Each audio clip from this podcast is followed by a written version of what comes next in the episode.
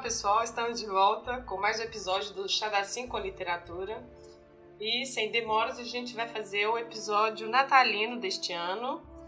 E quem está aqui com a gente hoje é a Lilian. Oi, gente, tudo bem? Pra quem lembra da Lilian, ela participou, acho que ano passado, já tem um tempo já, no episódio do livro do Gabriel Garcia Marques, do Demônio e Outros Amor, do Amor e Outros Demônios. Tem dois anos. Ah, já tem dois anos. É, tem bastante tempo. Ou mais. É. Bom, mas enfim, então, nesta época festiva, eu vim aqui passar o Natal com ela na casa dela, em Belfiore, na Itália. Metrópole.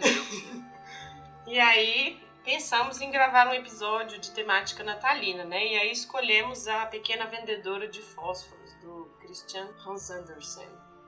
E aí que é pra subverter toda essa ideia natalina, porque a gente tá aqui pra isso, né? Sim, exatamente. Os sonhos de todos. É isso mesmo, então vamos lá.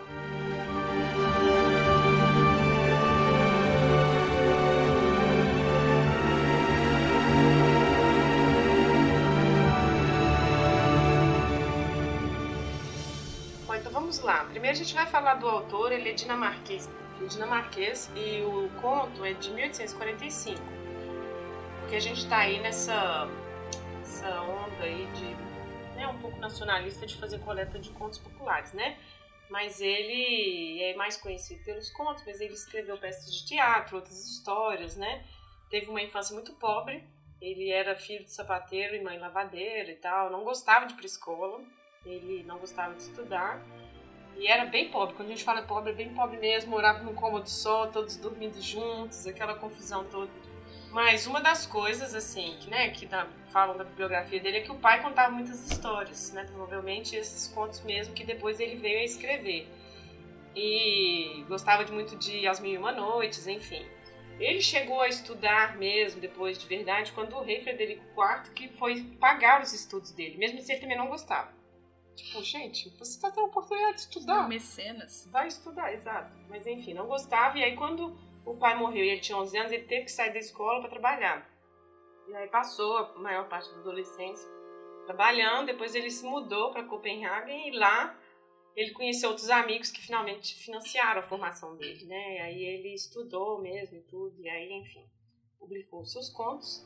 E os mais conhecidos, além deste que a gente vai falar hoje, é o Patinho Feio, Pequena Sereia, Rainha da Neve, Polergarzinho, Soldadinho de Chumbo.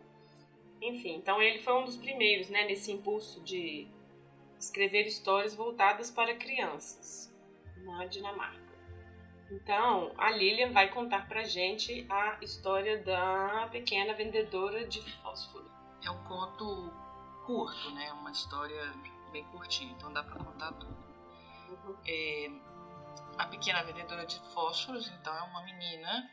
Acho que do jeito que ele conta, ela é bem, bem pequenininha, né? Bem Uns novinha. 5 anos, né? 5, É. 4 anos. Bem, bem vezes, mesmo. é. Até uns 7. Porque você não precisa ter muita malícia, muita inteligência pra vender fósforo, né? Não é uma coisa muito complicada.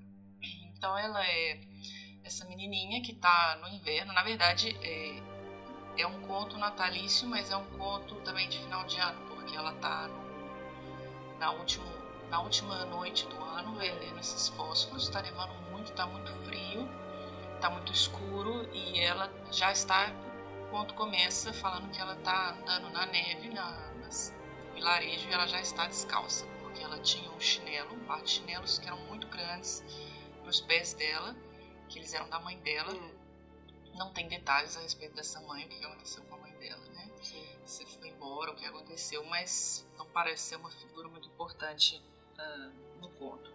Então ela estava com esses chinelos, mas aí ela teve que correr, fugir de umas carroças que estavam passando na rua e ela perdeu os chinelos.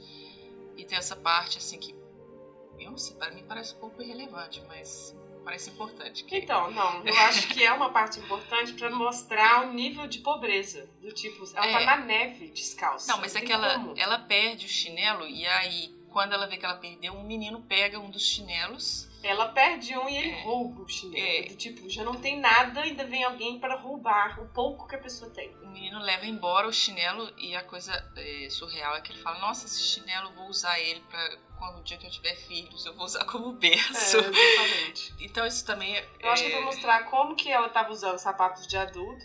Sim. E ainda assim, eu acho que é pra aumentar a pobreza mesmo. Tipo, a violência pública. Você já tá Sim. lá na, na, na sarjeta e ainda tem alguém que pode piorar ainda a sua vida. É. Então ela tá lá andando na rua, vendendo, tentando, né, vender os, os fósforos dela, mas ela não vende nenhum. E, e ela não pode voltar para casa porque, é, como ela não vendeu nenhum, ela não tem dinheiro para dar pro pai dela. Daí é o é uma coisa também que é, é implícita na história, que não é direta, mas você imagina que provavelmente o pai dela não era pessoa muito, muito legal com ela. Então ela, é, nesse impasse que ela não pode voltar para casa, mas está muito frio, ela acaba se encolhendo lá num, lá, num Cantinho, um né? cantinho. E com muito frio, ela é, começa a acender fósforos para tentar se se Aquecer. aquecer. E eu acho que aí já começa é, as alucinações delas. O simples fato dela começar a acender o fósforo, porque era a única coisa que ela tinha, que ela tá vendendo e ela tá ali desperdiçando. Então, é, também já mostra pra gente que é uma história está fadada a, a terminar mal.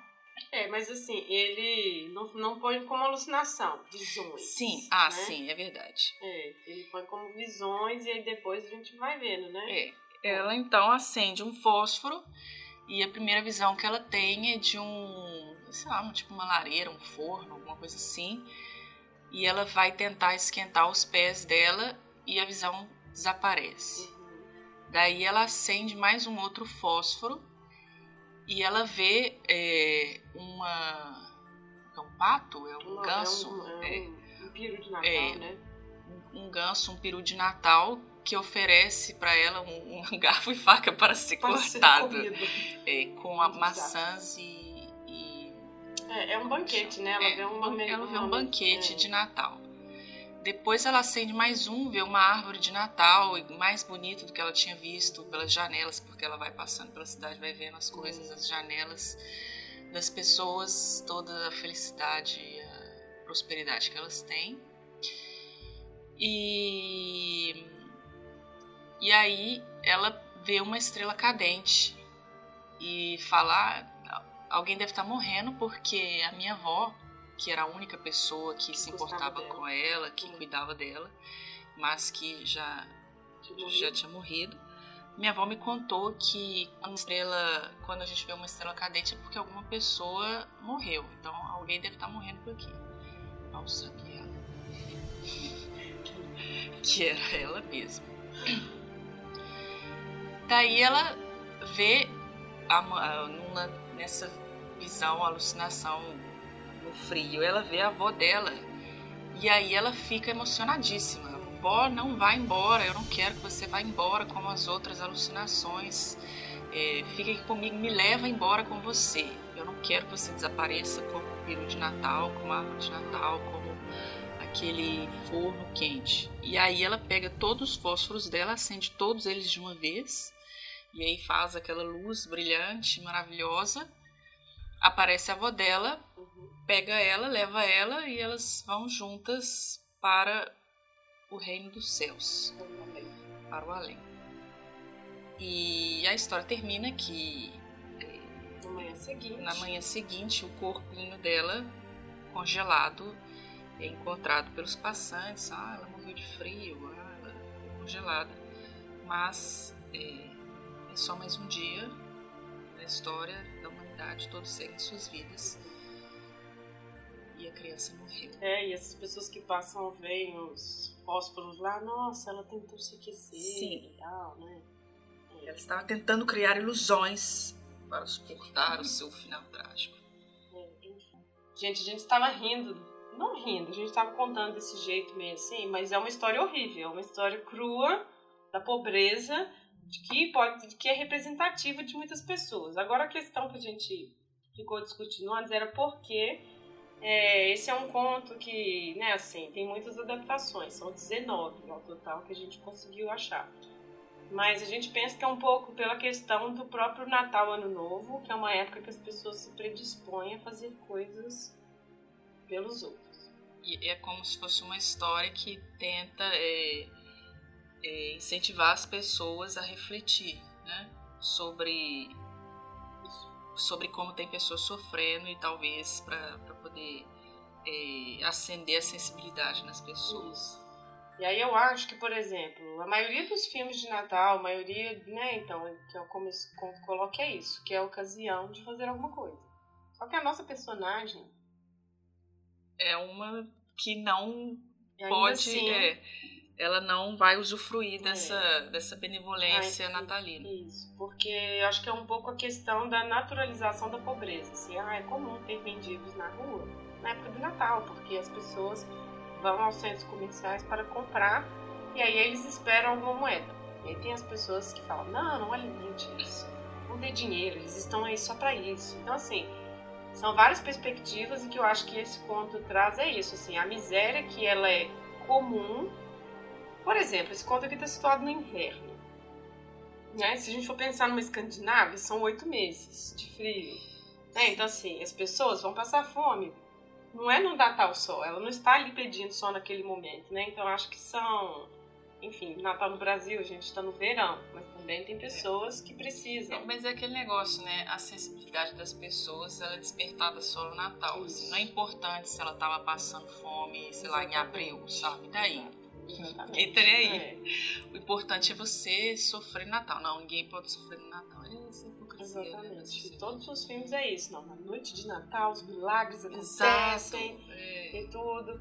E acho que um pouco do conto é isso, assim. Ninguém acha estranho uma criança tão pequena vendendo coisas na rua, assim. É uma coisa que é normal.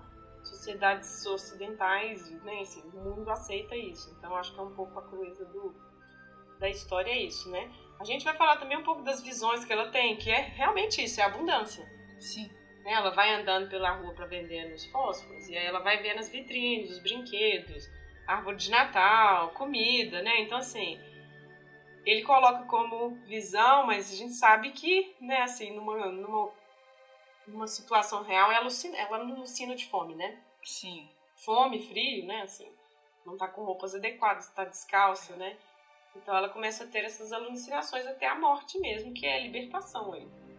É, ela alucina com as coisas que ela deseja, que, que é as coisas que ela não tem, e que representam né, essa, os, os valores maiores da, do período de Natal, que é o calor, né, o fogo, você está protegido dentro de casa, você ter uma boa refeição e você ter uma família que se preocupe né, com você. Por isso que ela pensa na avó dela, é a única pessoa que, que se preocupava com ela. Então ela tem essa. Acho que também é um jeito né, do conto de, de, de um jeito bem subversivo de falar das coisas que são importantes nesse período. Né, de, da, da a família, o, é, o calor, a abundância. Só que é subversivo porque é falar de, de todas as coisas que ela não tem. Hum.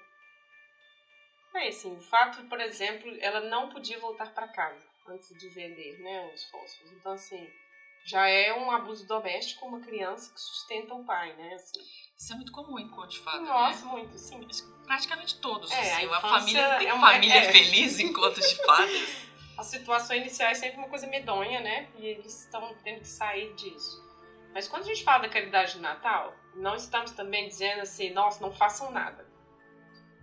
Porque ao mesmo tempo, que bom que alguém está fazendo alguma coisa. Mas quando surgem governos com propostas de políticas sociais, de diminuir a miséria, de diminuir a fome, isso é visto como esmola. Mas quando chega nesse período, as pessoas gostam de fazer essa caridade como esmola. Então, assim, tem uma série de questões que a gente tem que ir pensando, assim. É, enfim, é questões de Estado mesmo, é questão de política, é, de economia, é porque, né? É, na verdade, são conceitos diferentes, eu acho. Esmola é aquela coisa pontual, né? Que não vai fazer nada vou te dar essa moedinha aqui, mas essa moedinha não vai mudar a sua vida. Política social não é esmola, né? Porque Sim, não é uma coisa não. pontual, é mas uma coisa que vai... As pessoas gostam é, de diminuir, né? É porque, de, é porque as pessoas têm essa dificuldade de diferenciar é, as coisas, né? Justiça social não é esmola. Sim. Então, quando a gente fala, nossa, de existirem políticas sociais é para isso, né? O combate à miséria. claro, pessoas, né, enfim, eu já estava lendo a reportagem essa manhã aí de pessoas que passaram o dia inteiro cozinhando para os homeless lá em CAC. Mas enfim, existem essas ações pontuais, mas é pontual. E no primeiro de janeiro? E no Exato. 2 de janeiro? E no 3 de janeiro? É aquele continuam com negócio, é melhor que nada, né? Mas assim, é também importante pensar na hipocrisia da coisa. né? Que é, é muito legal, né? Porque. Não, na verdade, eu acho que essas coisas elas são tão importantes, são tão famosas, porque eles, elas pegam a, o altruísmo da pessoa que faz. Porque o Natal. Normalmente é- já faço, quer dizer. Não, não, da, Ah. da, da- da caridade de Natal. Ah, tá. Porque assim, o Natal é um período, nossa, muito importante. Você vai ficar com a sua família, porque é feriado, porque às vezes é o único momento que você tem para ficar junto com a sua família. E aí essas pessoas, nesse momento importantíssimo do ano, elas doam o tempo delas para se dedicar a outras pessoas. Uhum. E aí, é, por isso que faz notícia, né, no Natal. Porque você fala assim, nossa, olha que sacrifício que essa pessoa fez de abrir mão desse, desse evento tão Ah, importante sim. para se doar aos outros, para fazer sopa, para poder, né, dar um conforto às pessoas. Então, assim, na verdade, fazer isso sim. é, na verdade é uma coisa que é aquele negócio, é uma notícia que fala não como, olha só como as pessoas estão passando fome e agora elas estão comendo. Olha só que boa que essa pessoa de estar Abriu doando, mão. abriu mão desse momento tão importante, sabe? Bem, Sim. a gente vive num mundo bem hipócrita. Todo- Mas todo mundo sabe. Ai, meu Deus. É, mas eu acho que é um conto. Ele é super hard, né? Assim, é bem triste. Ele é, e eu fico pensando, porque uma boa parte dessas adaptações são desenhos animados, né? Sim, Pra criança, né? sabe? E aí eu fico pensando, ah, aqui a gente tá discutindo, né, todas essas nuances, todas essas coisas.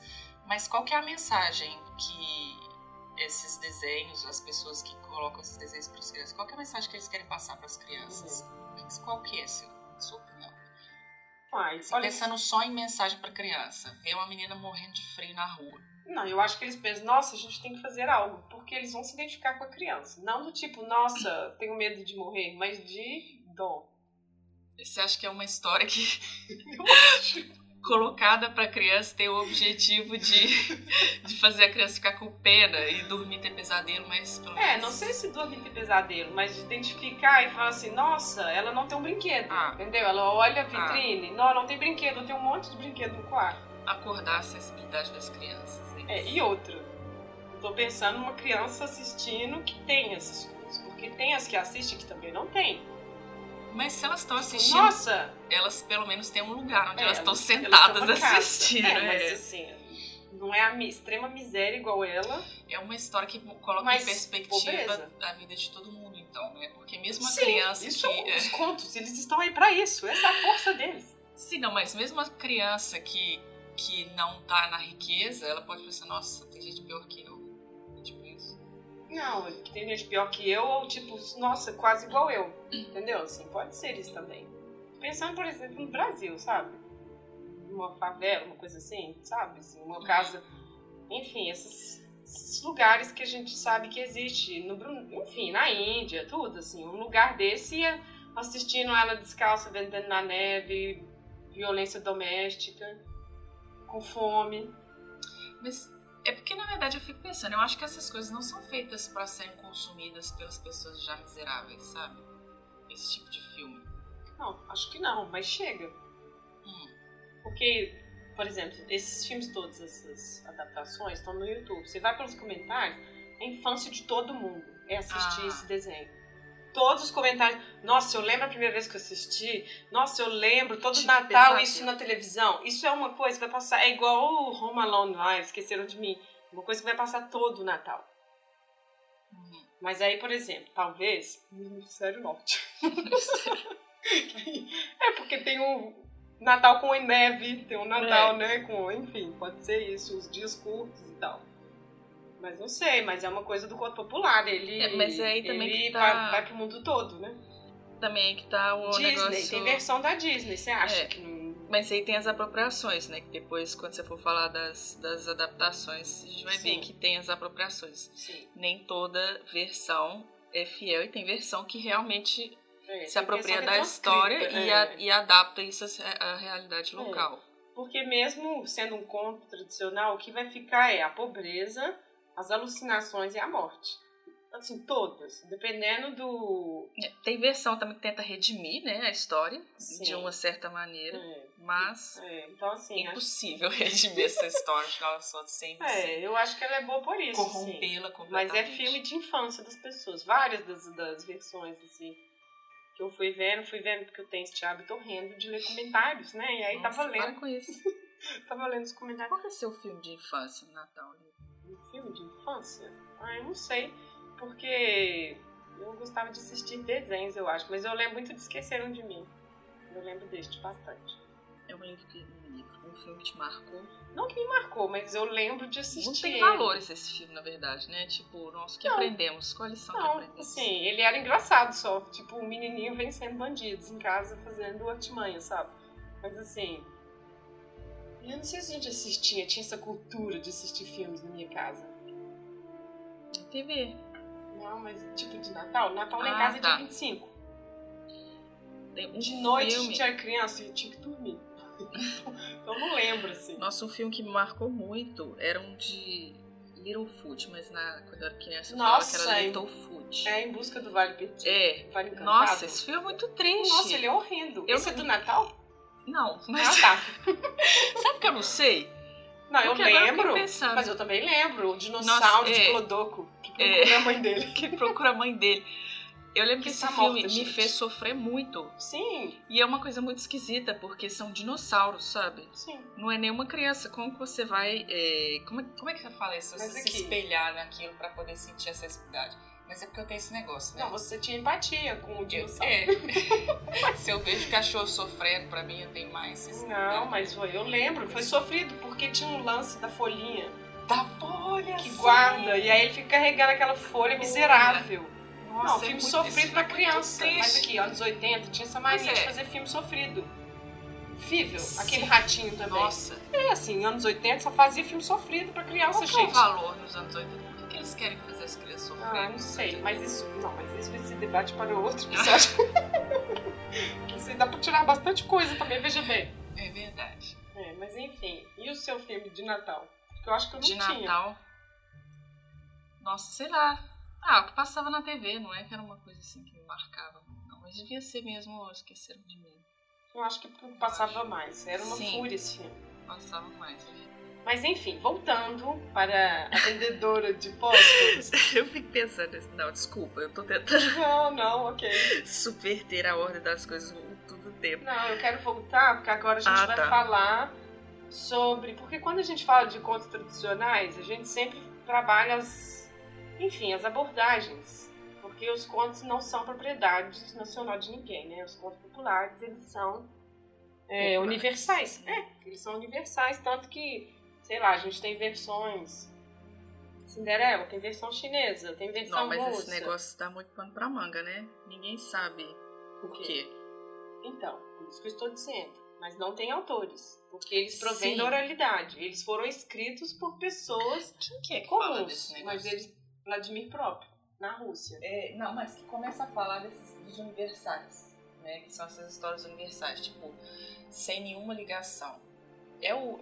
Quem fala que, Então, que mas- talvez tenha raiz é, original indo-europeia que usa. Sim, mas é muito criticado. gente que- Quem é. fala isso também? Acho que eles trouxe fala um negócio Sim. também. E o Walter Benjamin também. Muitas pessoas falam disso, mas agora não tem como a gente entrar nisso.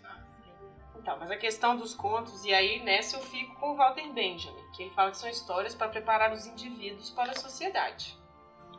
É o Benjamin. Sim, mas tem também aquele outro, você lembra daquele outro do. Do Grande Massacre de Gatos? Robert Darton. Ele fala- fala, ele, ele fala mais sobre. O que ele fala? Não, ele fala. Porque o, o, o Benjamin ele vai mais para a questão dos arquétipos, no sentido de, olha, todas as sociedades preparam seus indivíduos para os enfrentamentos das coisas. Tipo. Tipo. Morte, é, puberdade, é, nascimento, todos esses ritos, essas passagens da vida que, que exigem esses ritos, eles vão estar contidos nos contos. Então, são. A coisa que você fala. Esse é, livro. Não, mas agora não vai adiantar, né? Ah, eu sei, já está tarde. É. Mas enfim, mas essa questão da universalidade é justamente isso, porque ele vai passar. Os contos vão ensinar as pessoas sobre esses diversas passagens da vida delas. No caso da Menina dos Fósforos, ele é um pouco mais local, assim como tem outros também que são locais na França, são locais na Alemanha, enfim. E aí eu acho que essa questão da gente escolher um conto e tudo é porque aí existem várias abordagens que a gente pode estar falando e uma delas a Lilian vai falar aqui pra gente agora. Ah, sim. Não, porque quando a gente, é, quando a Lilian propôs esse esse conto pra gente trabalhar esse conto, eu lembrei do de uma apropriação desse conto com uma, um uso assim bem diferente do, do que é essa temática do Natal. É uma abordagem, mas ela, ela usa esse conto, né? Ela se apropria dele para poder passar uma mensagem, né, né, dar um ensinamento, que é a, a Clarissa Pincola Stess, naquele livro super famoso Mulheres que Correm com os Lobos, uhum. que ela usa contos, né? Histórias é, folclóricas algumas bem locais, outras mais, é, mais universais, para passar a mensagem dela, que é a mensagem da mulher selvagem, né, que perdeu essa, é, ao longo dos séculos, foi perdendo essa essência, uhum. e ela está tentando ensinar, né, está tentando, através desses mitos, dessas histórias que ela usa como arquétipos, é, ensinar as mulheres a voltar essa, essa origem selvagem, né? Das mulheres lobos. E aí ela usa o, o, o, a vendedora de fósforos, num certo ponto, na verdade, como uma história, é, um exemplo a não ser seguido, né? Como se, porque toda vez que ela usa uma história, um conto, ela fala como se você que tivesse uma, a mulher, a pessoa que está lendo, que está tendo esse problema de se colocar no lugar do personagem principal e aprender as lições que aquele personagem aprende. Uhum. E basicamente para ela, a, a, vendedora de fósforos é o exemplo não ser seguido e a, a, menina não aprende nada. Ela, claro, obviamente que a gente até falou que é um dos problemas desse livro, que ela não contextualiza, ela não é. historiciza os é. contos, né? Ela basicamente usa a garota dos fósforos como não seja a garota dos fósforos, porque a garota dos fósforos ela tá num ambiente opressor, uhum. onde ninguém tá ajudando ela e muito pelo contrário estão tentando, né, colocá-la para baixo, que é o pai dela, que né, ela interpreta o pai dela como uma pessoa opressora. Então, se você se vê na situação da menina dos fósforos, saia imediatamente dessa situação só que, assim, né? Ninguém quer ser. É, ninguém quer ser a garota dos fósforos. fósforos né? Assim. Com certeza a garota dos fósforos não queria ser ela Sim, mesma. É, ué. E com certeza ela não podia simplesmente decidir, ah, eu vou sair dessa vida, hum. eu vou, sei lá, pegar um trem e ir para Nova York.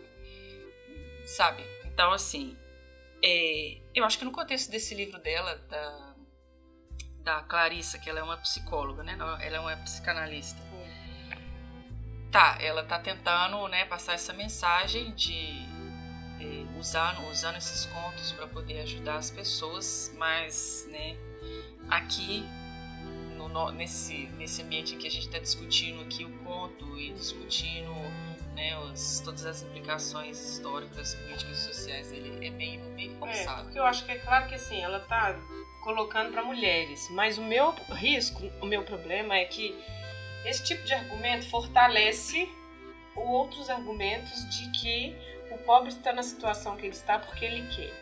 Ah, sim. Porque se ele se esforçar, ele sai é. dessa. Não estou falando que as pessoas não têm que se esforçar, mas existe toda uma estrutura de opressão que a pessoa vai ficar catando carvão a vida toda e ainda assim vai ser miserável. Então, quando a gente fala, vou voltar, quando a gente fala de políticas públicas, é para isso, sim a pessoa tem o um esforço e ela é amparada Sim. por essas políticas para que a situação dela não seja mais miserável. Né? Então, assim, o livro tem várias coisas interessantes. Mas eu acho que é um pouco que não historiciza assim essa questão e aí fica, não seja essa garota que é, é oprimida, pobre, na miséria, saia desta vida. Claro, as pessoas querem sair. Sim. E às vezes elas precisam de uma ajuda. Tem gente que tem mais força interior que outra, sabe? Assim. É, eu acho que esse livro aqui, sim, ele tem seus méritos, principalmente o um, um mérito da, da autoajuda. Só que, é, assim, se você é uma pessoa que, que, que é ajudada por autoajuda, beleza. Não, não é uma, não é uma abordagem totalmente ruim. Não, sim. Mas, né, com todos o, os meu problema né? é o meu problema é o uso que podem fazer desses argumentos de legitimar tipo que a pobre a pessoa é pobre porque quer sim sabe? Eu acho que a minha questão é, é essa. é um pouco também do que ela que na verdade essa interpretação que ela dá do, do, do conto é meio essa né? Olha essa menina ela está se apegando a ilusões. Não se apegue a ilusões sabe? E aí poxa mas né? Às vezes ela não tem escolha. Porque realmente, e, e esse é um problema muito das autoajudas, né? De ignorar o fato de que talvez as pessoas não tenham escolha, como se todo mundo tivesse escolha. Complexa essa é, história, então. É. Mas, é, enfim. Mas eu acho que assim, os contos eles vão ser sempre apropriados, sempre vão ter abordagens novas, porque é isso que a gente estava discutindo antes, assim, são questões que vão passar a vida do indivíduo, né, assim, de todos os indivíduos, né, morte, nascimento, verdade, caducidade e falar matrimônio, casamento, enfim, são todas essas questões, né? Então, essa é apenas uma das, das abordagens, porque está muito, esse livro as pessoas estão lendo muito, né? Assim, ah, tá sim, muito. É. Lê Mulheres lá no Brasil e tá bombando, né? Então, assim, tem muitas abordagens legais que ela faz dos contos. Eu gosto da leitura de arquétipos, mas eu sou historiador, então tem umas horas é, que a cara. gente fica no meio do caminho, assim se você do vai que se apegar. É, não, mas se você vai ler arquétipos, você tem, você tem que historicizar. Tem que historicizar a história, porque senão, sabe, é, você tá jogando um negócio ali em cima, sabe, sem falar da, da, da realidade na qual foi construído, Isso. quais os objetivos que aquela história tinha. Né? Então é meio. É, é, assim, não é, não é um negócio banal, né? Você tem que é, não. A questão dos contos é porque, uma vez que escritos, né, eles já são outra coisa. Não são mais aquilo que eram não lá na oralidade. mais é. algo objetivo. Então, a gente vai agora pensar na narrativa. E, e é o que o Benjamin fala, o que fica é isso, são a, a estrutura, né? É a pobreza, no caso dela aí, né? A pobreza, as ilusões e a morte, né? Bom, mas enfim, a gente está aqui muito filosofando hoje. Nossa, está devagando demais. Estamos. Mas é legal, né? Eu acho legal. Estamos. Tá fazendo 5 graus. Tá frio. A neblina já sumiu um pouco.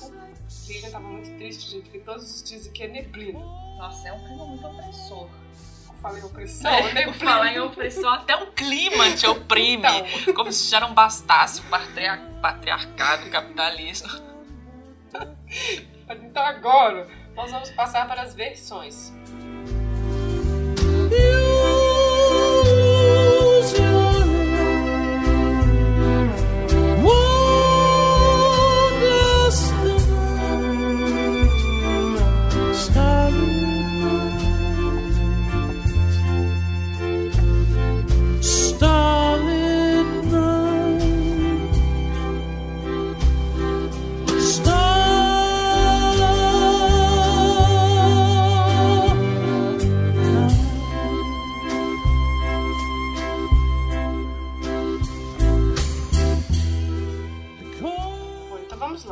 Versões.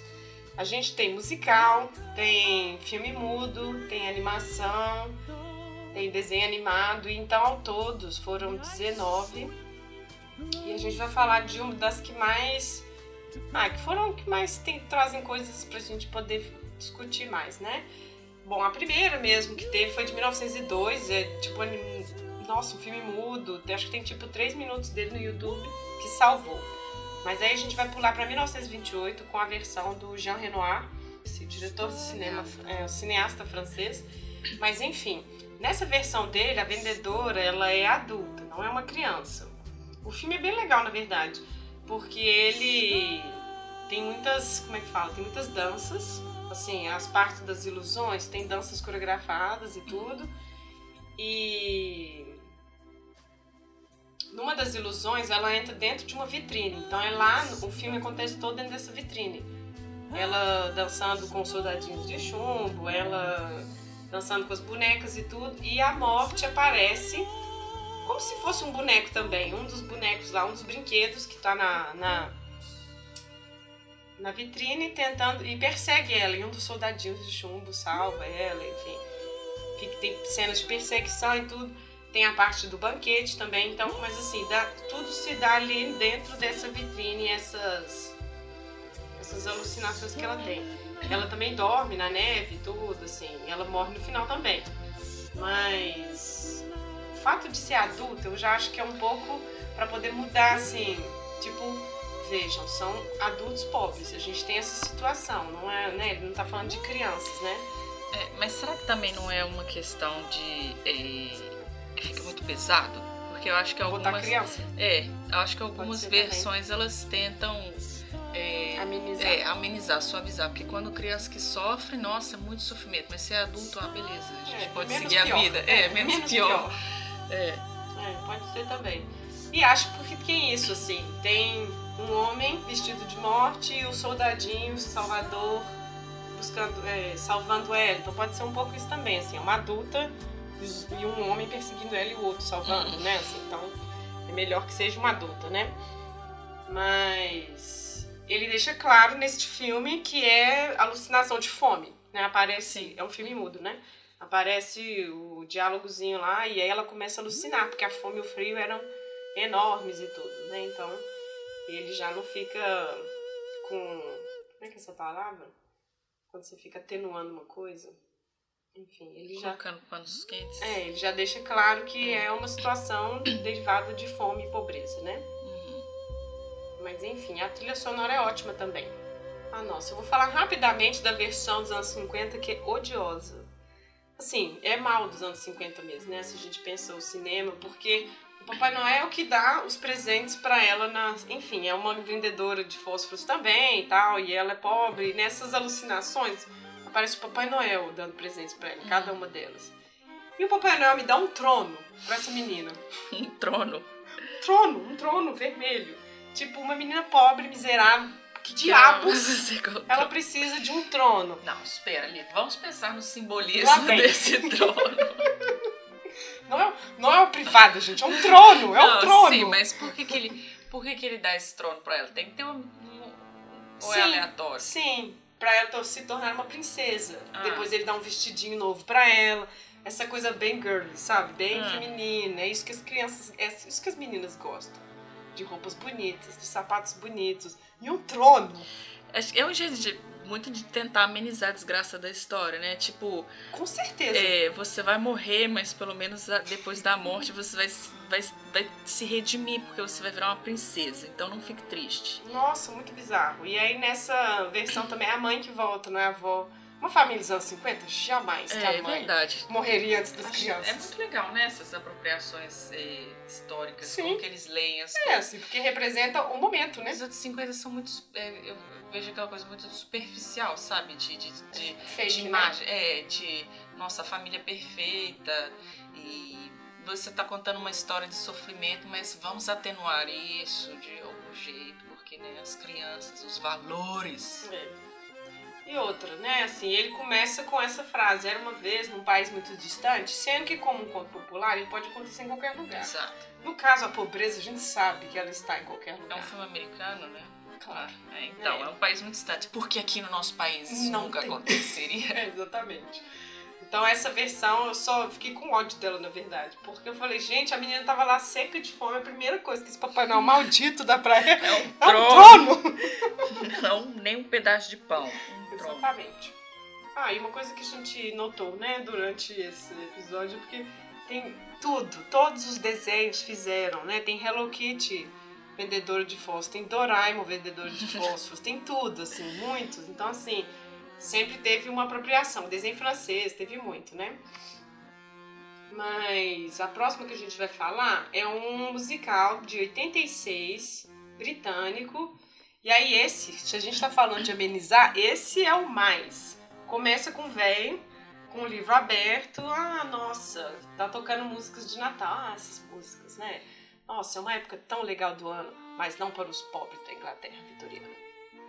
e aí, ah, nossa, vou contar a história da pequena vendedora de fósforos.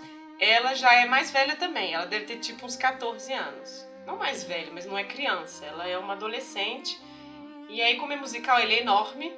E aí, assim, ela é super feliz vendendo fósforos na rua. Nossa, ela adoro. conhece os vendedores, ela conhece todo mundo nesse, em todas as esquinas. Tem aquela coisa tipo Maria do Bairro, eu sou pobre, mas eu sou feliz. Exato, é isso aí é outra coisa. Mas. E aí ela tem um carinha que ela mais ou menos gosta, o Arthur, que também trabalha, ele tá sempre preocupado com ela, então assim, ela já não é uma pessoa solitária, Hum, né? Como é no conto e como é, né, de princípio. Ela tem um pai também que bota ela pra trabalhar, mas não tem violência, assim. É. Tem violências simbólicas, claro, cheias, mas não tem a violência doméstica, assim. Ele não bate nela, igual fica implícito, assim. Ele é sempre alcoólatra nas versões, né? Nessa também. Ele é. Ele é super boêmio. Tanto que ela vai buscar ele no Ah. bar. Ela... Mas ele é alcoólatra bom. Ele é um alcoólatra bom. alcoólatra com Ele limites. bebe. é, não, ele bebe porque ele tem que. Tem Problemas. uma tristeza. Então, qual que é a tristeza? A mãe morreu. Ai, ó. E aí tem todas as roupas dela guardadas nas caixinhas e tudo. E ela não pode tocar em nada. Então, assim, ele não superou a, a morte da esposa. E aí a filha trabalha pra ele. Olha só, porque a filha vê que ele não dá conta, Coitado, sabe? É uma é. menina boa e tal. Então, assim, é mais ou menos isso. E. Mas aí o pai tem uma namorada. Será que a gente tem que falar que a gente não tá aqui falando que alcoólatra é sem vergonha? Não, a gente não tá senão- falando é, isso. não, mas que ela trabalhava pra ele, ela É trabalhava. doença, mas, né, nesse Sim. contexto é porque fica parecendo como se fosse. Ah, sim. É, como se a gente tá falando, olha só, sem vergonha. Não, não. No ah. caso aí é porque ele. É. Todas as versões ele é alcoólatra. No conto, não tem implícito, mas tem implícito que a menina trabalhava. Hum. Engraçado isso, porque todas as versões põem ele alcoólatra. Tipo, ela Porque é o trabalha para o vício do, homem. pai. Não, mas é porque você fica pensando nessas versões, principalmente é, é, é, anos 80, 50, 20. Qual que é a pior coisa que um homem pode fazer? Beber, Uhum. né? Se É. ele bate em todo mundo sóbrio, não, porque né, ele tá colocando ordem na casa dele. Mas beber é a pior coisa que pode acontecer. É. Todas as versões vão ser isso, exatamente. Mas depois tá aí, mas acho que é uma coisa da modernidade. é, tem droga, tem um. Tem um, um- uma versão que já tem droga. Eu acho que é a colombiana. Ah, é.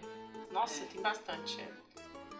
Bom, mas enfim, aí ele tem uma namorada. E aí essa namorada é mais ou menos como se fosse uma figura materna pra ela. Porque aí ela tava, tipo, com as roupinhas lá, sentindo frio. E a mãe fala assim, essa namorada não é possível, sabe? Tem, tem- tem que ter outra roupa. E aí, não encoste nisso, meu pai não deixa. E aí tira lá um chale vermelho, lindo, que era da mãe. E aí as duas tem lá a cena cantando e ele chega xinga. Pode encostar e tudo, enfim, tem essas coisas todas. Mas ela morre do mesmo jeito. E aí a cena final é horrorosa. Porque ela sofrendo com frio na, na rua. Quem vai buscar ela é a namorada do pai. Ah, A namorada do pai, assim. Ah, nossa, tá acontecendo alguma coisa, sabe? E aí encontra ela morta lá. E aí que o pai ah, começa a chorar e tudo. Mas sim, aí. Jimmy. Não. O seri... é, como é musical, não pode terminar muito triste, né? Hum. E aí é como se o espírito dela já saísse dançando, assim, ó. E aí todo mundo tá dançando e acaba, sabe? Acaba as pessoas cantando e dançando. Tipo, ela está morta, mas tá feliz morta, porque tava pior viva. Tipo, uma coisa assim, É. sabe? Nossa, muito anos Isso é uma 80. coisa muito inglesa também, né? Eu fico, eu lembro quando eu tava Mesmo assistindo. sofrimento cantar? Não, não, de atenuar as coisas. Ah, eu não nossa, sei. isso é do cinema. muito- é, mas é, é, é uma coisa muito britânica, porque eu Ah. lembro quando eu tava assistindo Dalton Abbey, Hum. que quando acontece aquela situação mais mirabolante, sabe? Tipo, a menina que é pega dentro do quarto do cara Nossa, no adultério, sim. aquele príncipe. Aquele que que É. morre. Numa coisa, é, mas se fosse um filme americano, uma novela mexicana, ia rolar barraco, a Nossa, moçada ia gritar, ia puxar cabelo, ela ia ser jogada meio nua na rua. Mas como é britânico, tudo se resolve assim muito. Ah, não, não, pera, vem aqui, vamos matar esse cara sem que ninguém veja. E aí não vai ter É, ele escândalo. morre, ele um ataque. É. Mas assim, sabe, é sempre que tá à beira do abismo, à beira do escândalo, mas acontece alguma É. coisa muito, muito, muito nada a ver pra evitar, sabe? É. Isso é muito britânico, evitar o escândalo, evitar a desgraça, Nossa, evitar sim. atenuar as Abafar. coisas. É, abafar. Muito irreal. É. Eles vivem nesse mundo de fantasia. É, igual, por exemplo, esse musical, eu acho que eles tentam, por exemplo, amenizar o pai. Do tipo, ele, a menina trabalha pra ele, sim, Não. porque ela dá o dinheiro na mãozinha dele. Sim. Mas, né, assim, tem este lado, ele não superou a É, ele mãe. é boêmio, coitado. Ele não é. É, então assim, eles tentam dar uma melhorada, tipo, coloca essa namorada pra menina. Tipo, a namorada faz uma árvore de Natal dentro de casa. Ah, E é. aí ele depois destrói. No acesso de é, raiva, ele Amenizar tudo, amenizar a pobreza, amenizar sofrimento, destrói. Amenizar solidão, abuso, arruma um amenizar namoradinho solidão. pra ela, é assim. Tipo, a vida é uma merda, mas não é assim tão merda. Não, pior. Numa das, das. Porque ela tem, né? Tá sofrendo de frio. Numa das. Das. Como é que chama, gente? Das alucinações que ela tem. É ela casando com o Arthur. Mas é tão esquisito. Porque é ela, adolescente, com vestidinho de noiva. Gente, que coisa horrível.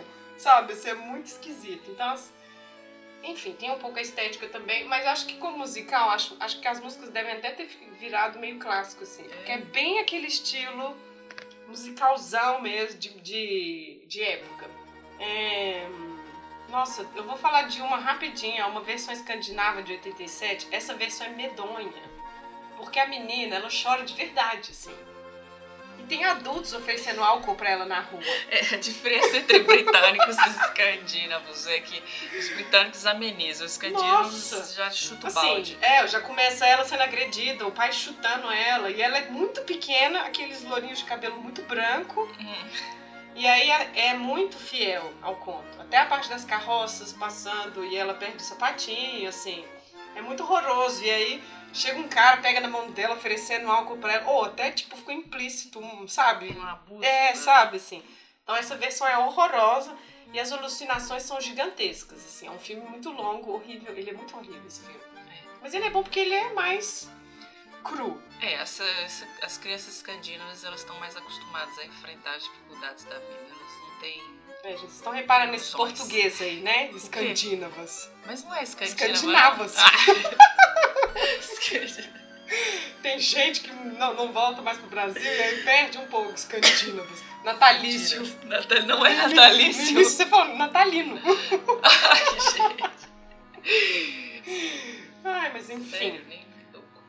É, o próximo é um americano, que a gente tem que falar dele, porque entra um pouco nessa coisa do rico é infeliz e o pobre é muito feliz na pobreza. Que é a garota vendedora de fósforos, ele é americano de 87, e nesse a menina é uma negra, num bairro pobre de Nova York. E aí já começa ela, tipo, deitada num monte de feno, de saco de produto, assim, e o, o cara mandando ela trabalhar, e ela é cheia de respostas, cheia de ginga, sabe? Assim, nunca está triste. É, ela nunca está triste.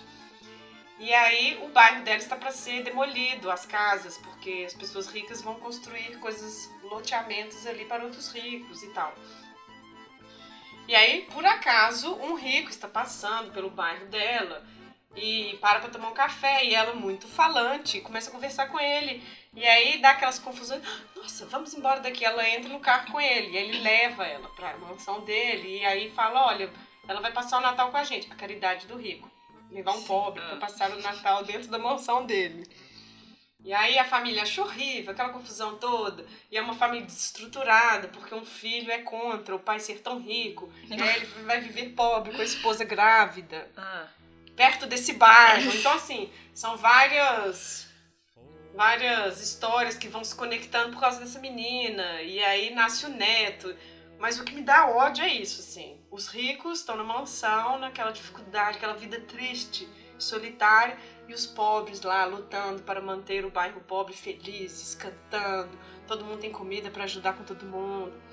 Enfim, e no final, depois que resolve tudo, os ricos não são mais tristes, os pobres não vão mais ter as casas pobres demolidas, a menininha some, ele é um anjo. Ah. Aí é o rico, o pai da família, que fica procurando, né? Nossa, onde está aquela garota? Onde está fulano? E aí mostra, assim, ela, tipo, meio anjinho voando nas nuvens, assim, sabe? Então é tipo aqueles filmes anos 80, um anjo caiu do céu, Hum. tipo, chegou só pra melhorar a sua vida, é Sim. tipo isso. Não sei se eu tô muito desanimado dessas histórias, mas esse eu fiquei com ódio desse filme. Mas é uma coisa muito de filme uma americano. coisa é, de americano, mas eles vêm também muito do, do Dickens, né? Que o, uhum. ele é rico, mas ele é muito é, triste, sim. coitado do rico. Pobre menino rico. É. Mas é isso, é a redenção do rico. Né? Tipo, não, já, já estou tão rico, não preciso de demolir aquelas casas. Tudo bem, não vou demolir mais. É isso, assim. E os fósforos dela são mágicos, assim. Toda vez que ela acende um fósforo, a pessoa muda de ideia. é tipo Nossa. isso, assim. Então é bem anos 80 também. Mas enfim, é como a gente tava contando, né? As versões têm essas apropriações bairristas, né? Vão, eles vão. É, mas é legal que fez, como é uma apropriação que uma história que se passa em Nova York, a menina, né? Eles fizeram essa, essa adaptação da menina é. negra, do gueto, Isso. que faz. Eu acho muito interessante essas Sim. apropriações é. histórico-culturais. Agora, já nos anos 90, a gente vai ter um filme, finalmente, que chama A Garota da Fábrica de Fósforos, que é do Aki Kaurismäki e faz parte de uma trilogia planetária dele. Esse é bem legal de 86 tem Shadows in Paradise e Ariel de 88. E aí em 90 tem esse. Assim, o filme já começa. Não sei se você já viu algum filme dele. Já. Os diálogos são assim, tipo, a cada meia hora uma fala. Sim. E aí, acho que os primeiros oito minutos, quase dez minutos do filme é mostrando como se faz fósforos na indústria. Vai mostrando tudo assim, chega a madeira, tudo, vai até chegar na caixinha. Quando chega na caixinha é ela é a Iris, que é a, que é a personagem. Ela fica olhando se os adesivos estão sendo colados certo na, na caixinha que vai para ser vendida, né? É quase já no final da produção. Mas assim, muito pobre e o esquema é o mesmo. Ela trabalha para sustentar os pais, os pais não fazem nada o dia inteiro, só fumam e assistem televisão. E é interessante como que ele. Ele é legal esse, né, esse diretor. Hum, como que ele mostra assim, o contexto histórico. Eles estão sempre assistindo televisão ou ouvindo rádio. E aí tá acontecendo lá aquela pancadaria na Praça da Paz Celestial, na China. Não sei o que dos mísseis, é ano 89, né? O uhum. ano é 89. Então, assim, mostra essa tensão do mundo, a morte do Ayatollah Khomeini no Irã. Então, assim, toda vez que mostra os pais, é isso acontecendo, do tipo, e eles lá paralisados de frente à televisão, enquanto a filha está lá todos os dias na fábrica. Então, assim, ela tem essa vida meio desanimada e de noite elas saem para um baile horroroso dos anos 80. Tipo aquele baile que as mulheres ficam sentadas esperando alguém chamá-las para dançar. Uhum. Chamam todo mundo para dançar, exceto ela. Nossa, coitada. E aí fica aquela coisa assim. E aí ela passa numa vitrine, vê um vestido bonito. E aí fica tentando assim comprar o vestido escondido sem que os pais saibam. Aí ela compra o vestido, entrega o salário. O pai chama ela de vagabunda porque comprou o vestido e manda ela devolver. Ah, ela pede dinheiro. Nossa, devia ser tipo 5 euros o vestido. Sabe? Se o salário era pouco e o vestido era pouco também, Sim. sabe? Mas assim, é porque era bem a pobreza mesmo. Mas, e aí, enfim, ela vai com esse vestido pra festa, um cara nojento chama ela pra dançar e ela vai pra casa dele. No dia seguinte, ele põe uma nota de dinheiro pra ela assim, do lado do travesseiro e tal. Só que ela fica apaixonada por esse cara e é uma confusão. E aí um dia ela começa a E ele não está apaixonado por ela. E ele é muito mais rico que ela também. E aí um dia ela começa a passar mal na fábrica. Grávida. Ah. E aí ela manda uma mensagem para ele. Ela escreve uma carta. Nem a mensagem, né? Uma carta fala, nossa, assim, eu, na hora que ela foi escrever na carta, eu tava me sentindo mal, assim, já antevendo, sabe? Tipo, mesmo que você não queira participar da vida do seu filho, eu espero que você queira, porque ele vai ser uma criança maravilhosa, que você possa estar presente na vida do nosso filho. Assim, ela já foi falando, sabe, assim, tecendo. Sim. Então, que eu acho que é um pouco a questão da, das alucinações, da viagem. Ah, sim. Eu acho que é um pouco entra nessa parte, sabe, assim, uhum. dela ter apaixonado por ele, dela ter achado que ia construir é. uma família com ele e tudo. Enfim, acho que entra um pouco aí ele manda uma carta com um cheque. A tradução para o português era acidente do girino. Do girino, Uma frase gente. só. É, ah. uma frase só que ele manda. Um cheque e acidente do girino. Aí o que ela faz? Sai, sai de casa, transtornada, se joga na frente do carro. E aí aparece ela já, tipo, ficou implícito que ela perdeu o neném. Hum. Aparece ela no hospital e aí o o pai vai lá visitar ela, leva uma laranja para ela, e vai visitar e fala: Olha, sua mãe não está aguentando mais você, a gente quer que você saia de casa. Tipo, você que paga tudo é. na casa. E aí ela sai de casa, vai morar com esse amigo, o mesmo que tinha emprestado dinheiro para ela, e ela vai comprar Hakumin. Ela compra, ela compra um vidro de Hakumin e dilui em água e vai visitar esse cara. E aí bate na porta dele, fala, olha, já tá tudo resolvido, quero uma bebida. E aí põe Hakumin na bebida dele e vai embora. Depois ela entra num bar enfim, eu tô rindo porque eu até achei legal depois. Ah. Ela entra num bar e aí vem um cara nojento daí em cima dela, ela sorri pra ele, vira o vidrinho na bebida. Tipo, ela teve uma fúria insana de sair matando todo mundo. Depois vai visitar os pais, faz um almoço para ele, uma janta, não, parece assim, que nunca eles tiveram. Tem batata, sabe? Uma coisa bem assim. Sim. E o pai tinha sempre uma garrafinha de vodka. Ela enche a garrafinha de vodka, porra comigo e fala: gente, olha, a comida tá na mesa. Assim, é isso. Ela teve essa fúria assassina no final. Vingou de todo mundo. E a cena final. Gente, esse filme é bom. Nossa, agora que eu tô falando dele, não é muito bom. Na, a cena final é ela lá separando as caixinhas, aí chega a polícia, mostra o distintivo pra ela. E aí ela vai, segue eles, aí acaba a cena na fábrica. Então, assim. Ele é finlandês, o Chris Mark? Eu acho que é. É. é. Mas é o estilo dos filmes dele. Sim. Aquele coisa silenciosa. Muito fria. É, é. Tem, o diálogo é mínimo, porque é, o que conta são, assim, é os detalhes. Sim, as cenas e a, a história. Exato, é. É, assim, é o que conta no filme. Mas eu achei engraçado. Não é engraçado, não é engraçado, gente. Mas eu achei interessante a adaptação do tipo para a vida operária. Em pleno transição de União Soviética. Enfim, guerra fria, de Guerra Fria e tudo, né? Assim, a pobreza os pais lá à toa sem fazer nada. E assim, não eram. Ele faz essas adaptações bem é, é, historicamente. Como fala? Contextualizadas, né? Dessas, Sim. dessas coisas. Ele tinha feito Mas, aquela dos imigrantes, é. né? na França. Mas eu acho que o lance dele, o que é legal é isso, assim. Tipo, ela vingou no final, pô. Não, essa do bar, ela Sim. começou a dar Hakumi pra todo mundo, virou insana.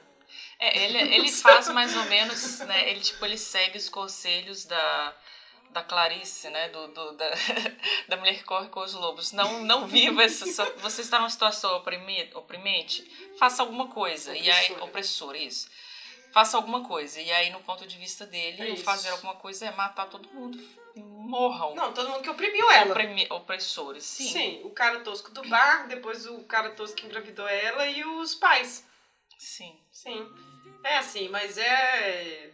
Eu acho que é legal, eu acho que é interessante. Ah, com certeza. É. E aí a gente vai para América Latina com La Vendedora de Rosas. Essa é uma versão colombiana. E aí quando eu fui de 98, e aí quando eu fui procurar saber, na verdade, existe um filme e a novela. A novela existiu e a atriz que fazia a menina, não, é o contrário. O filme é mais antigo, o filme é dos anos 80. Fizeram. E aí a atriz que faz a criança, que é igual a Lilia falou, aí já é drogas, tem crack, tem, nossa, é bem mais pesada bem a coisa. Ali. É naquela, na periferia, nas favelas, na Colômbia mesmo e tal.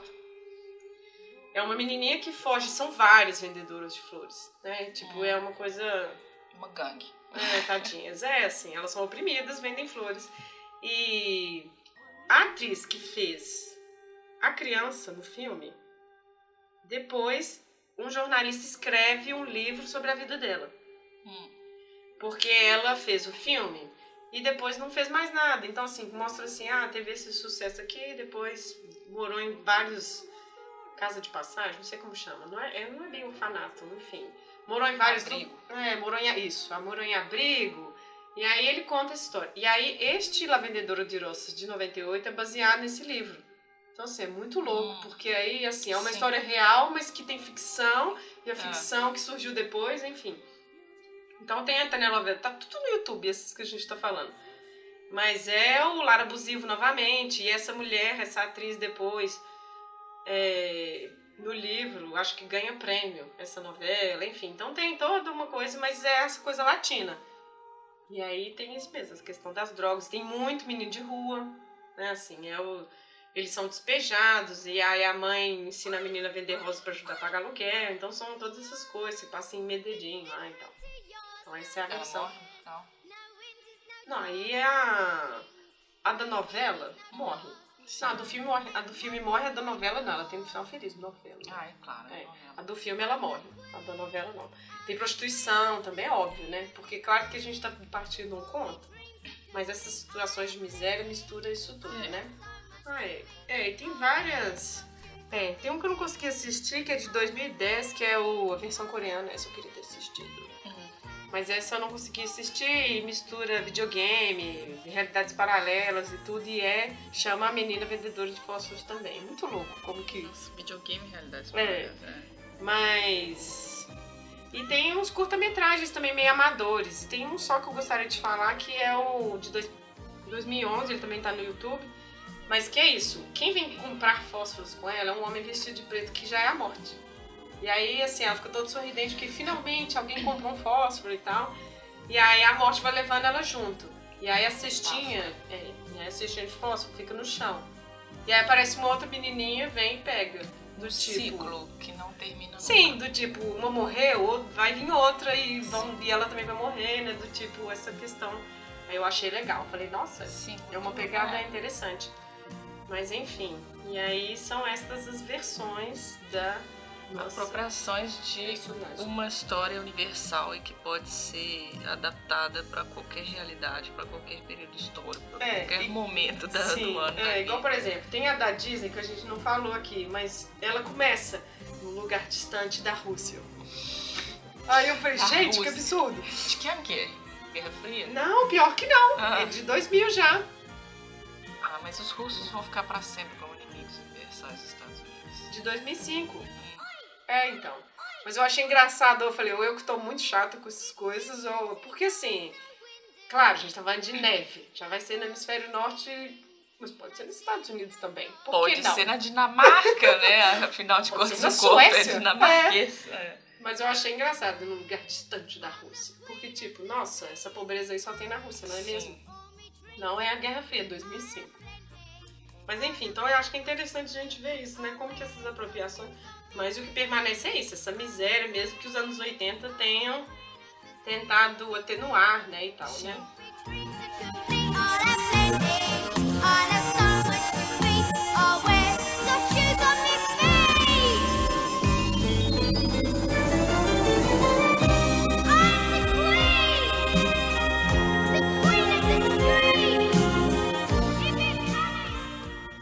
Gente, bom, a gente tá chegando.